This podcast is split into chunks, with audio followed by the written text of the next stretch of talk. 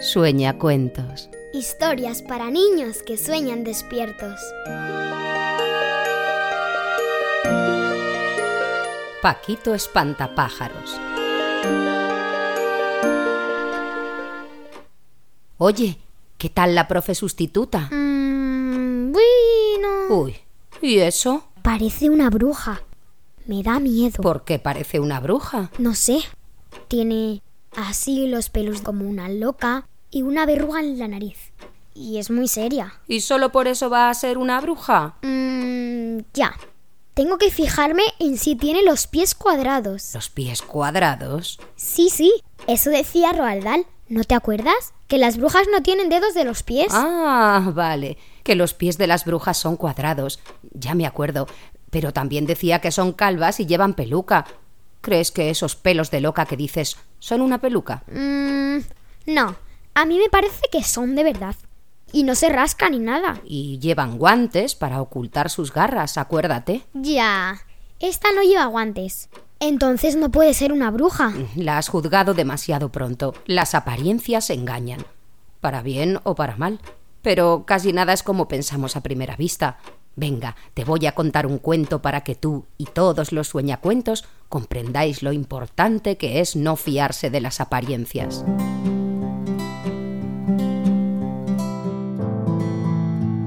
Entre unos brillantes y vigorosos girasoles vivía Paquito, un espantapájaros con esqueleto de palo y cuerpo de paja. Allí, clavado en la tierra del huerto, pasaba los días tranquilo, acariciado por los rayos del sol y la brisa de la tarde. Pero Paquito no era feliz. No tenía a nadie con quien hablar y se sentía muy solo. De vez en cuando, un pajarillo despistado se acercaba a los girasoles. Entonces Paquito le saludaba muy simpático, pero en cuanto el ave se daba cuenta de su presencia, levantaba el vuelo aterrorizada. Paquito deseaba ser amigo de los pájaros, pero solo conseguía espantarlos. Era su destino. Eh, oye, abeja, abejita, ¿me harías un favor? ¿Un favor? Si lo que me vas a pedir es que te rasque la espalda, te advierto que no tengo uñas para poder. No, no se trata de eso. Me gustaría que le dieras un mensaje a los pájaros de mi parte. ¿Qué tipo de mensaje? Que no deben temer nada de mí, que me gustaría que vinieran de vez en cuando a charlar conmigo. A ti se te ha ido la olla, amigo. Eres un espantapájaros. Por definición, espantas a los pájaros. Bueno, eh, por eso he pensado que eh, si tú les dices que yo no les haré nada malo... ¿Crees que me creerán? Mírala qué lista. Pensarán, si el espantapájaros acaba con todos los pájaros, ya no tendrá que preocuparse eh, porque alguno se la coma a ella.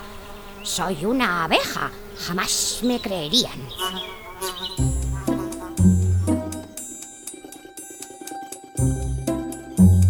Una mañana de verano, cuando los girasoles ya estaban rebosantes de pipas, un pajarillo despistado se acercó a comer algunas semillas. No se dio cuenta de la presencia de Paquito. El avecilla se daba un festín mientras el espantapájaros, quieto y en silencio, la observaba a poca distancia. Paquito esperó a que acabara de comer y entonces se atrevió a saludar al pajarito. Este, sobresaltado, alzó el vuelo repentinamente y chocó contra uno de los brazos de palo del espantapájaros, lo que le hizo caer al suelo. ¡Ay, ay, ay, ay, ay, ay, ay, ay! Vaya, siento mucho haberte asustado. ¿Te encuentras bien? No, creo que me he torcido un ala. No puedo volar. Pero, ¿quién habla? Soy yo, Paquito. Estoy aquí, aquí arriba. espantapájaros!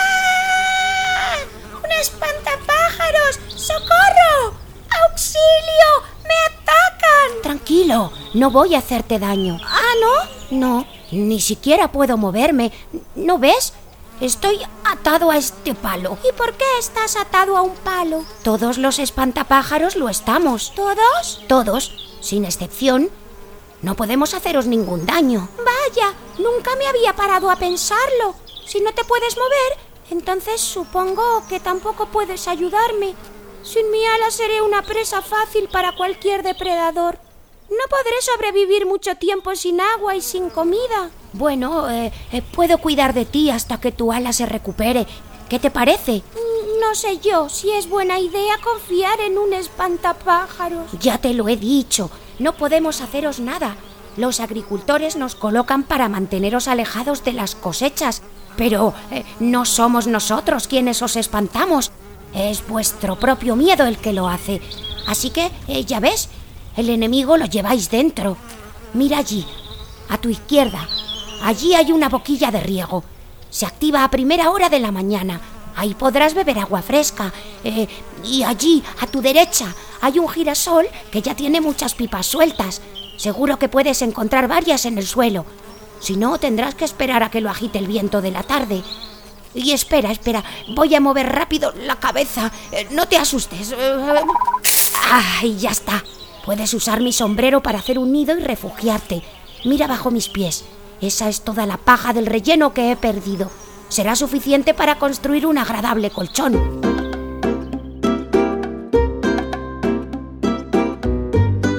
El pajarito decidió confiar en el espantapájaros. En realidad no tenía más remedio. Y así, bajo el hombre de paja, acurrucado en el sombrero, el pajarito pasó la noche. A la mañana siguiente bebió del riego y comió las pipas del suelo. Paquito Espantapájaros velaba por él y espantaba a los posibles depredadores.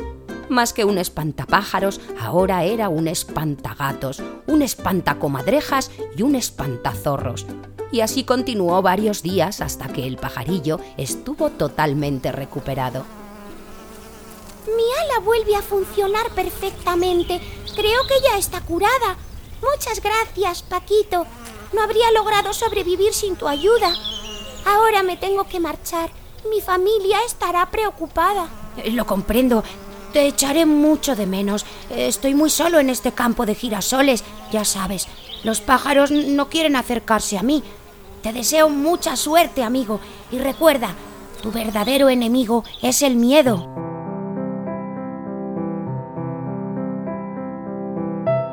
El pajarito alzó el vuelo no sin antes volver a colocar el sombrero sobre la cabeza del espantapájaros. Él también estaba triste por tener que despedirse de su amigo Paquito. Sentía que estaba en deuda con él. ¿Cómo podría agradecerle toda la ayuda que le había prestado? Dándole vueltas a esta idea, el avecilla se alejó, mientras le decía adiós con una de sus alas.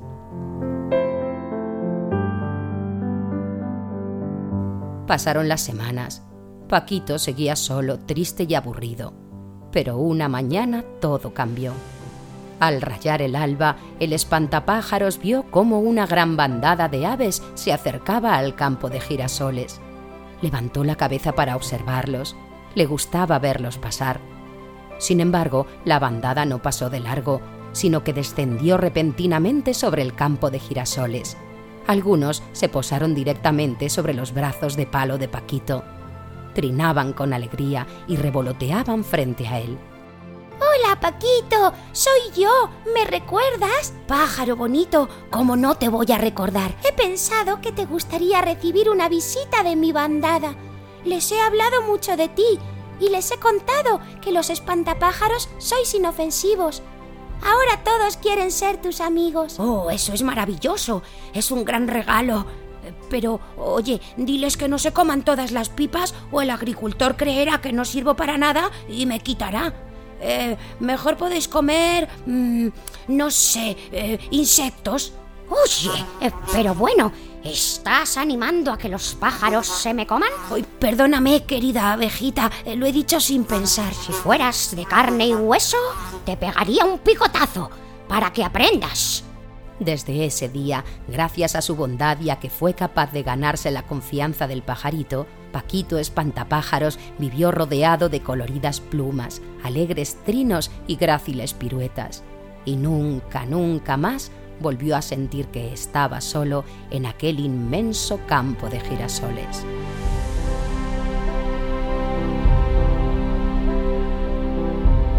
Añade sueñacuentos a favoritos o activa las notificaciones y no te pierdas el próximo capítulo.